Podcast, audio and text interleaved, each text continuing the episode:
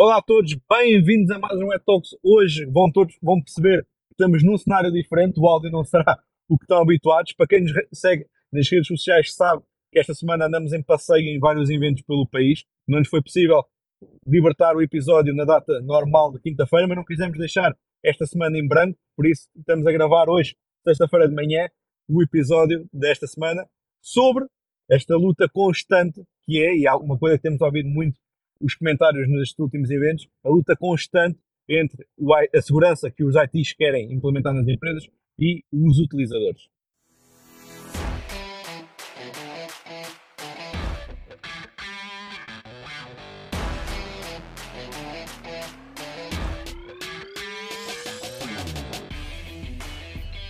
É, é, verdade, João. Hoje, hoje, hoje, de facto, estamos aqui num, num formato especial eu espero que durante este episódio não se vá ouvir palavrões, uh, porque um de nós possa estar no trânsito ou qualquer coisa como Ah, já me enganei! E agora como é que eu vou fazer isto? Mas uh, bear with me, todos, todos os que nos estão a ouvir, um, eh, é a única forma de nós esta semana conseguimos de facto fazer o, fazer o podcast.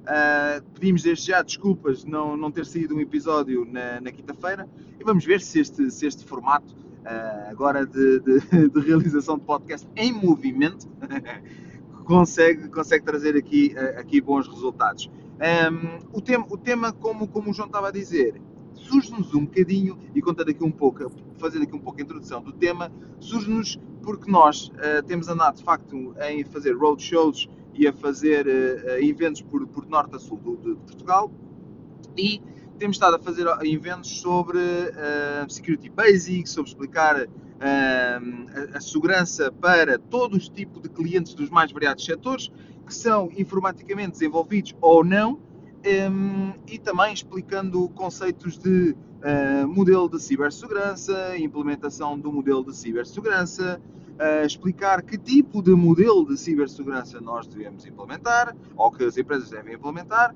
e um, explicar também o conceito de correlação, explicando o conceito de XDR, etc. Portanto, são, são vários, vários dos, dos, dos pontos que nós temos tocado quando temos andado um, nestes, nestes eventos, que vocês, como, como João disse, muito bem devem ter acompanhado na, nas redes sociais, mais propriamente na, na componente LinkedIn. Agora, porquê, porquê o tema 2? Surge-nos porque uh, durante estes eventos surgiram algumas algumas perguntas e algumas dificuldades de implementação daquilo que são os modelos recomendados. Porque, como nós já falámos muitas vezes no passado, um, o, modelo, o modelo mais recomendado, aliás, primeiro, é preciso ter um modelo de segurança implementado nas empresas, uh, que não é só um determinado produto, mas sim vários produtos que fazem parte aqui do, do bem maior que é, que é o modelo de segurança. A questão aqui é que, que a recomendação de implementação do modelo de segurança deve ser assente tipicamente em Zero Trust, em confiança zero. E também deve ser, obviamente, multivendor, multifabricante, etc. No que toca ao Zero Trust, que é provavelmente aquilo que mais causa uh, dificuldade, é que existem aqui alguns pilares que são necessários para fazer a implementação deste modelo nomeadamente o forcing da autenticação, ou seja, eu tenho que forçar a que essa autenticação aconteça e que exista, eu tenho que saber quem é que são os meus utilizadores da rede, eu tenho que, para ter a capacidade de fazer profiling, para ter a, a, a capacidade de perceber quem é o João, quem é a Maria, qual o risco que o João, a Maria, o Manuel representam para a minha organização, esta capacidade de profiling. Depois, com base nisto, eu tenho que ser tem que ter a capacidade de analisar aquilo que é estritamente necessário para o dia a dia daquele utilizador. O que é que isto quer dizer? Se o Manuel só precisar de aceder a um determinado servidor, é só a esse servidor que eu vou permitir, ou seja, eu vou criar políticas de segurança que me vão garantir que o Manuel só acede exclusivamente àquele servidor.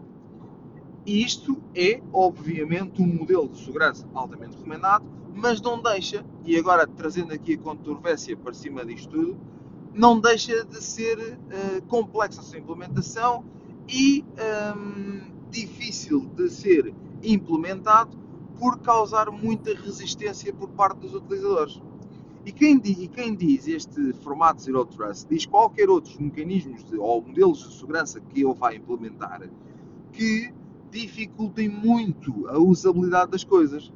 Eu, nós, nós, nós, em todos os eventos, costumamos sempre, principalmente quando estamos a falar nesta temática de modelos de segurança, implementação, etc., nós costumamos sempre dizer que tem que existir um equilíbrio.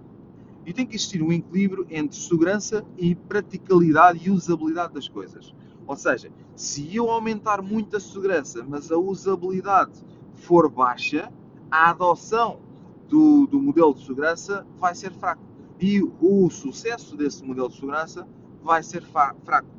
Porquê? E é aqui que, que, que nos leva ao, ao tema de hoje. Porque quando nós fazemos a implementação deste modelo de segurança, deste formato, ou seja, vamos, vamos aqui uh, descomplicar. Quando nós fazemos a implementação de um modelo de segurança agressivo uh, e restrito, aquilo que vai acontecer é que vai ser criado tipicamente uma guerra entre o IT e os utilizadores. Epá, e a verdade é que este tipo de cenário não é minimamente vantajoso para a segurança. E é aqui que começam as grandes dificuldades de implementação do modelo de segurança. Porque, dando aqui um exemplo uh, simples e prático, aliás, nós, nós uh, uh, eu e o João em outros episódios já falámos isto no passado. Quando nós fazemos a implementação, por exemplo, de um multi-factor authentication, dependendo do tipo, obviamente, do tipo de produto que estaremos a falar, se o produto tiver multifatores de autenticação, mas ao mesmo tempo aumentar muitos os passos adicionais que o utilizador tem que fazer diariamente. Dou um exemplo. Se um utilizador, cada vez que precisar se logar na sua máquina, tiver que aceitar uma uh, quantidade de, de, de, de passos adicionais e tiver que repetir este processo, vamos dizer, diversas vezes ao longo do dia, o utilizador vai ser um utilizador que se irá, obviamente, queixar. Porque vai ser penoso. Oh, Fábio, Fábio esse exemplo é, é, muito, é muito interessante. E por acaso, acredito ou não, foi um, dos, um tema falado ontem, num evento onde eu estive, em que depois estivemos a discutir isso durante, durante a parte do almoço à mesa. Em que um dos exemplos que um, um cliente me deu foi que já há alguns anos implementou, uh, isto é no escritório de contabilidade, implementou uma um MFA, mas ainda daqueles só com os tokens físicos, tinha o código de, de 6 dígitos para o utilizador inserir. E uh, os contabilistas achavam que aquilo era muito chato, cada vez que desbloqueavam um computador, que era algo que eu já tinha conseguido que eles fizessem, que era cada vez que saíam do computador deixarem-no bloqueado.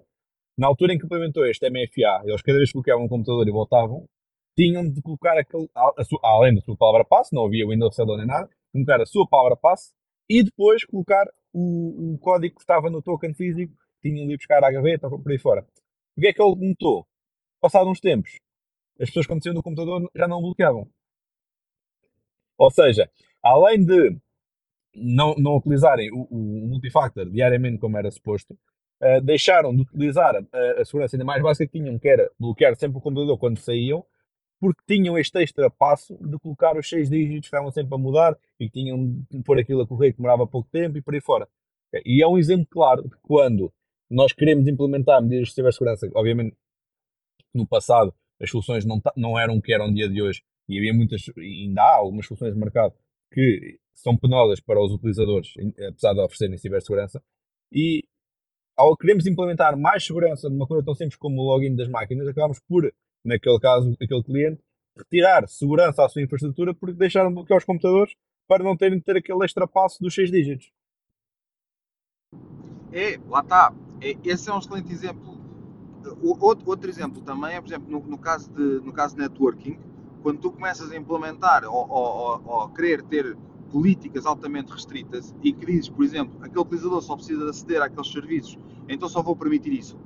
E quando dois para amanhã o utilizador precisa aceder a outros serviços ou, ou, outros, ou outros websites ou outros domínios, etc., e não consegue, é que as coisas começam a tornar-se um risco, porque este, este, é o ponto principal, ou seja, não é só uma questão de ter utilizadores queixosos, mas também é o que tu disseste muito bem, que é o facto de nós criarmos uma grande complexidade na usabilidade das coisas, o que vai, o que vai resultar é que o utilizador vai encontrar ele próprio mecanismos para fazer bypass a tudo isto, tal como tu disseste. Ou seja, ok, eu agora tenho MFA no login da máquina, então eu não vou bloquear a máquina, que está completamente errado. É algo nada ou minimamente uh, recomendado. E no que toca à firewall é um bocadinho também igual, ou seja, na, na, na, filtragem de rede. Se eu vou bloquear um acesso a um determinado website ou, um, ou muitos domínios, se eu porventura até preciso aceder àquele, àquele, àquele site, reparem, atenção, reparem que muitas das vezes até não é uma coisa de o utilizador quer aceder a um, a um, a um determinado domínio, a um determinado URL, mas quer aceder a título pessoal, vamos dizer, um site de compras, uma coisa qualquer não é isto sequer estamos a falar, até estamos a falar de coisas uh, mais, mais, mais lógicas no ambiente de business, que é, uh, agora, naquele momento, é preciso aceder a uma nova plataforma, por exemplo, da autoridade tributária, vamos dizer assim, e, e quem montou o modelo, ou a afinação que criou do modelo, não um, pressupôs este acesso. Então, o utilizador agora quer aceder, não consegue. Depois, ah, obviamente, que, é, o, que, é, o que é que faz o causar uh, todas essas vulnerabilidades? a pressão que existe depois em timings, eh, na, na execução da tarefa, faz com que muitas das vezes não se espere por uma afinação do IT, uh, eh, não se espere por uma, uma afinação das políticas de segurança, então o que se faz é tenta-se fazer um bypass. Seja de que maneira for, seja. É, ouçam, as histórias que eu mais ouço, e, e, e o João sabe, sabe disto perfeitamente, é. Um, a Itália não conseguia aceder a qualquer site, então conectei-me diretamente ao router do operador e saí para fora está completamente errado. Ou seja, eu estou literalmente a fazer bypass a toda a minha infraestrutura. Ou, por exemplo, fiz um hotspot do meu telemóvel para conseguir enviar uma, uma guia de transporte, por exemplo. Este tipo de situações, ou seja, esta complexidade que nós colocamos muitas das vezes nas organizações, a nível de segurança, faz com que este tipo de situações aconteçam.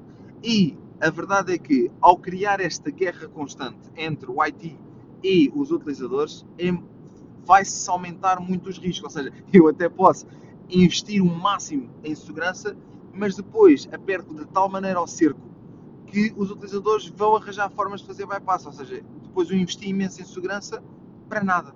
Este é que é o princípio. que isso, isso faz lembrar uma, uma, uma, frase que me saiu ontem durante, durante a minha apresentação e saiu, não estava não estava planeada.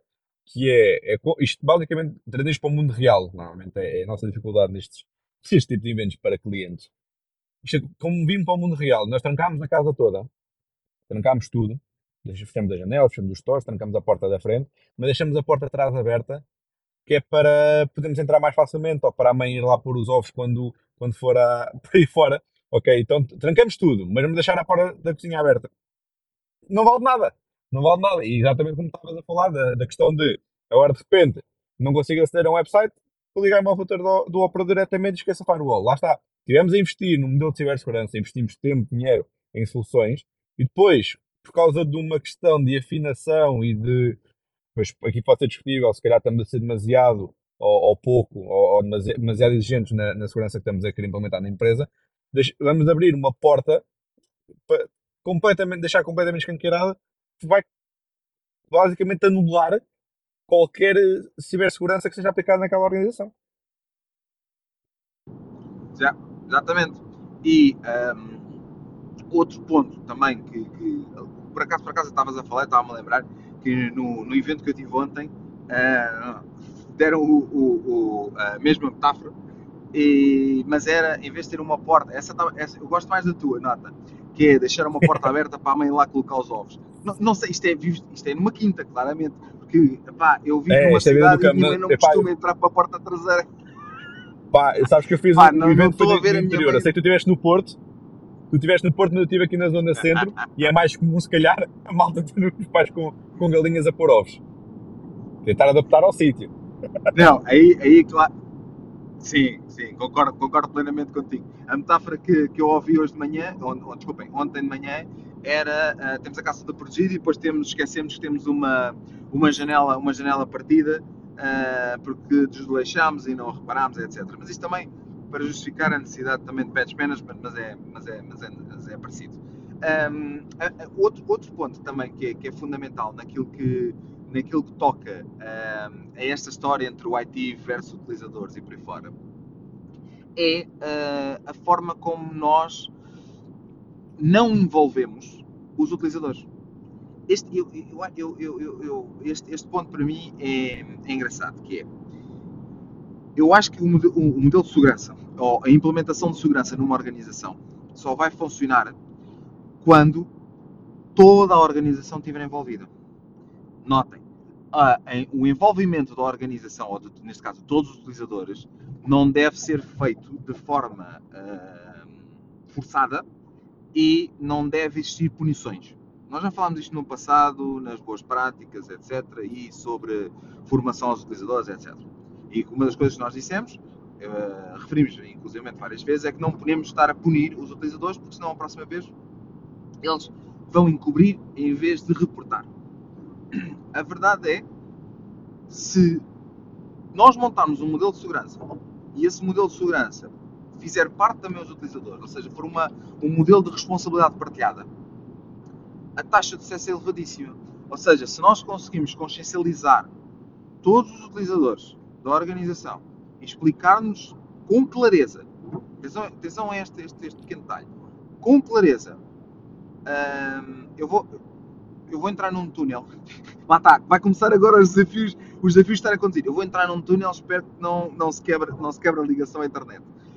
Um, se nós conseguirmos formar os utilizadores e conseguimos envolvê-los na história da segurança, mas de uma forma clara e, e, e, com um discurso que consiga chegar a todos os utilizadores, isto é um ponto importante e fundamental. Ou seja, muitas das vezes, quando nós pensamos em formações, estamos a pensar sempre algo com termos técnicos e esquecemos que o, o, o interlocutor que está do outro lado, muitas das vezes, não percebe minimamente sobre estes termos técnicos. Não, não, e vai, vai, vai ver todo este discurso com uma grande eh, complicação.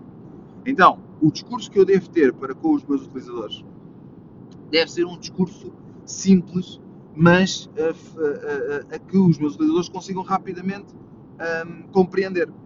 E quanto mais eu envolver os meus utilizadores neste processo da cibersegurança, melhores resultados eu vou ter.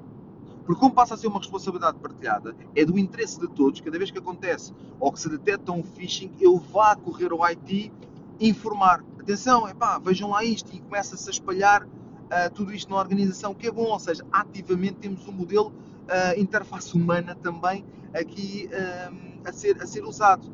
Uma, uma, uma particularidade, e agora lembrei-me lembrei de, outro, de outro tema que foge um bocadinho à cibersegurança, mas quando nós às vezes pensamos em, em retenção e técnicas de retenção de funcionários nas organizações, uma das coisas, obviamente, o salário ainda é um fator importante, mas ultimamente é engraçado que já não é o fator uh, principal. Existem outros fatores, como é, por exemplo, que são fatores principais, como é, por exemplo, o ambiente, a ligação com os colegas, etc. Que quando, quando tipicamente os, os, utilizadores estão, neste caso os colaboradores estão em ambientes tóxicos, é, é um dos principais motivos pelos quais uh, os utilizadores mudam. Ou, neste caso, os, os, os, colaboradores mudam de empresa. Principalmente se estivermos a, a, a, falar da área da IT, isto é altamente mais recorrente, porque há, porque há realmente muita, muita oferta. Uh, a verdade é que um do, uma, uma das características no que toca à retenção de colaboradores é o envolvimento dos colaboradores na organização. Escutar os utilizadores, dar voz aos, aos, aos colaboradores. E ao dar voz aos colaboradores, os colaboradores sentem-se envolvidos na organização, sentem que fazem a diferença e um conceito aqui uh, uh, uh, tradicional que é vestem a camisola. E se nós trocarmos ou pegarmos estas mesmas ideias e colocarmos naquilo que é o modelo de segurança ou a implementação do modelo de segurança, eu vou conseguir ter os mesmos resultados. Ou seja, eu vou conseguir que os meus utilizadores vistam a camisola da segurança. E todos os meus utilizadores estejam proativamente a atuar sobre isso. E se nós não tivermos um sistema de punição, se nós formos claros e se tivermos uma mensagem que todos ou todos os meus ou todo o tipo de utilizadores vai entender, a probabilidade de sucesso é muito mais alta. Porque muitas das vezes aquilo que eu vejo é, ok, eu implemento um modelo de segurança, vou assumir já que os meus utilizadores são, são dummies, são, são, não são minimamente informados sobre aquilo que é cibersegurança, logo aqui tenho um problema. Portanto, eu devo ver isto como uma vulnerabilidade e em vez de bloquear e, e, e criar políticas agressivas, admitindo sempre que os meus utilizadores vão ser, vão ser uh, uh, dummies e nunca vão evoluir, isto é completamente errado, está completamente arcaico este formato o que eu devo é detectar, ok, eu tenho, tenho aqui uma vulnerabilidade, que os, uh, os meus utilizadores são tipicamente dummies, então está na altura de eu os formar para, para que eles deixem de ser. E se eu, e se eu conseguir fazer, fazer, fazer isto, ou seja, eu vou ter sucesso. Problema é se eu continuar a admitir com este modelo arcaico, eles são todos dummies, forçar realmente políticas de segurança altamente restritas, aquilo que vai acontecer é que os meus utilizadores vão fazer aquilo que estávamos a comentar, que é vão fazer bypass. Vão tentar fazer, ultrapassar estas camadas de segurança e, e o problema desta história é que vão criar um risco altamente elevado para a organização. Vamos, vamos até ter um problema mais grave que aquele que tínhamos antes de colocar, colocar as ferramentas de segurança. Portanto, resumindo e concluindo e baralhando, já estamos aqui também, também a esticar aqui. Deixa-me só, deixa só dar aqui uma última nota, antes de concluindo e baralhando. Que era, chuta. há uma expressão que nós utilizamos há muito tempo, eu e tu utilizamos, que é a questão da firewall humana. E tu estavas aqui a tocar num ponto que acho que é muito importante, que é, acho que hoje em dia, algo que tem sido feito cada vez mais, é a questão de formação dos utilizadores. Algo que tem, tem sido investido pelas empresas, porque há, há, sempre esta questão de que o próprio utilizador é um, um, um alvo de falha e nós temos de, de, de, de dar ferramentas para se proteger. Eu acho que muitas vezes, se calhar, o que falta para estes utilizadores é nós explicamos-lhes, e há estas formações que dizemos que não podem carregar em links suspeitos, não cuidar com, as, com, as, com os WhatsApps que recebem, não, não acedam a documentos que não venham de fontes. Todas essas informações, todas as básicas que nós sabemos. E, e, implementamos sistemas de segurança como o MFA, como estávamos a falar há pouco, que eles depois não utilizam. Eu acho que, e para dizer se concordas comigo, devíamos no futuro, as empresas deviam, além de investir em explicar aos utilizadores quais são as boas práticas que eles devem ter em, em cibersegurança, também mostrar-lhes um pouco o que é que o não cumprimento destas práticas pode causar às empresas, para que eles próprios tenham consciência do de poder, entre aspas, que têm em mãos para o positivo ou para o negativo, e para que não seja só, epá, lá vamos nós ouvir esta formação de meia hora, uma vez por ano, sobre não carregar em links dos e-mails, mas perceber, epá, realmente eu não posso carregar nisto, porque pode influenciar a minha empresa a ficar encriptada, podem roubar os meus dados pessoais ou os dados da empresa e, e que os próprios utilizadores tenham mais noção do que é que significa uma organização ser atacada e como é que isto depende deles também, e não só explicar-lhes o que é que devem fazer sem motivo. Totalmente de acordo, lá está, quanto mais envolvimento transparência existir, melhores são os resultados. Tal e qual está, é, é, concordo plenamente com o que tu dizes. E tu, tu deste um exemplo fundamental, que é, eu, eu vejo isto dezenas de vezes, centenas, milhares de vezes. É o utilizador, como tu dizes bem, lá vou eu ter que fazer a treta outra vez da, da formação de cibersegurança. Aquilo é penoso para os utilizadores. E tudo o que é feito sem vontade é feito de forma obrigada e os resultados são baixos. É sempre assim e sempre será. Sempre que eu fizer um trabalho que eu não gosto, o resultado e a entrega que eu vou dar é sempre mais baixa. E a verdade é, como, tal qual como tu estás a dizer, quanto mais existir envolvimento e transparência, seja, olha, estes são os ataques que têm acontecido, olha o que tem estado a acontecer, mas também, eu acho, e permite ir um bocadinho mais longe, a envolvimento sobre os métodos de segurança existentes. Explicar aos utilizadores porque é que agora, cada vez que eles ligam na máquina, têm que fazer um MFA. O que é que isso vai significar para a organização a nível de segurança, por exemplo? É? O que é que, o que, é que, uh, uh, uh, o que, é que vai significar, por exemplo, cada vez que eu envio um e-mail e, e pede-me uma passe para encriptar esse e-mail? Porquê que isto agora é assim? Que é a grande pergunta dos utilizadores. Porquê que isto agora, eu agora, cada vez que envio um e-mail, fogo, tenho que enviar, tenho que colocar uma password? Devemos explicar aos utilizadores. É para os e-mails irem encriptados, para garantir a nossa segurança e é importante que tu ajudes neste, neste processo, porque muitas das vezes esta responsabilidade é partilhada e este pequeno passo que tu vais dar, ou este pequeno, este, este pequeno uh, passo adicional que tu tens que fazer, vai nos ajudar e muito a nós e muito a ti também para proteger-te a ti também. Este é, este é um ponto essencial. Agora, é preciso também uh, não ser extremista. No, fundo, aquilo que nós estamos a dizer é nem 8 nem 80. Ou seja, nem eu vou aumentar muito a segurança de uma forma tão agressiva que me vai uh, uh, dificultar a utilização ou, ou, ou a praticabilidade por parte dos utilizadores. Atenção que o objetivo é eu sempre chegar ao modelo máximo, né? sempre chegar à configuração máxima. Mas, como, como, como eu sempre digo, a cibersegurança é um caminho, não um destino, e um caminho que se faz caminhando. Hoje, Eu vou fazendo este tipo de políticas, amanhã eu vou implementando políticas mais restritas, porque os meus utilizadores já vão cada vez mais entendendo. E, aliás, nós vemos isto internamente. Nós, os nossos utilizadores, obviamente que temos pessoas que são tocadas ao negócio, como eu, como tu, que estamos altamente informados sobre aquilo que é cibersegurança, mas temos, temos outros funcionários dentro da empresa que não estão tão informados quanto nós daquilo que é cibersegurança. Mas é de comum uh, noção que aquelas metodologias que nós temos e aquelas, e aquelas configurações que nós temos dentro da empresa no que toca à cibersegurança são uh, por todos respeitadas e não são vistas como uh, muito complicadas e muito agressivas, porque todos já estamos minimamente conscientes sobre aquilo que é, que é os, os, ataques. Agora, um, a, a, verdade é que eu depois também não devo ser o 8. Não é? Ou seja, eu não devo depois, ah, ok, então os meus utilizadores são todos, são todos dummies nesta fase, eu vou formá-los, então vou permitir tudo. Também não. não é? Portanto, eu não vou. Se eu, eu devo ter sempre uma, uma segurança mínima evoluí-la. Já sabemos que a segurança tem que ser dinâmica, não pode ser estática. Um, eu tenho que ir aumentando sempre isto, fazendo o fine tuning conforme também eu vou conseguindo, aumentando o nível de maturidade e de conhecimento da cibersegurança dentro da minha organização. Entenda-se, produtos, mas também utilizadores, conhecimento, formação e por aí fora. Se eu conseguir chegar a, a, a este, a, cada vez mais a conseguir evoluir, mais eu consigo afinar os meus mecanismos de segurança. E acreditem que no final do dia, quanto mais formados tiverem os utilizadores, mais compreensivos, mais envolvidos tiverem os utilizadores, deixa de ser o IT versus users e passamos todos a fazer parte da mesma equipa, a equipa de segurança. E ao passarmos a, a, a, a fazer parte da mesma equipa, passamos todos a remar o mesmo barco. Conseguimos levar o barco muito mais longe do que termos não sei quantas pessoas sentadas à proa e estar um sozinho, coitadinho, a remar. Não faz absolutamente sentido nenhum.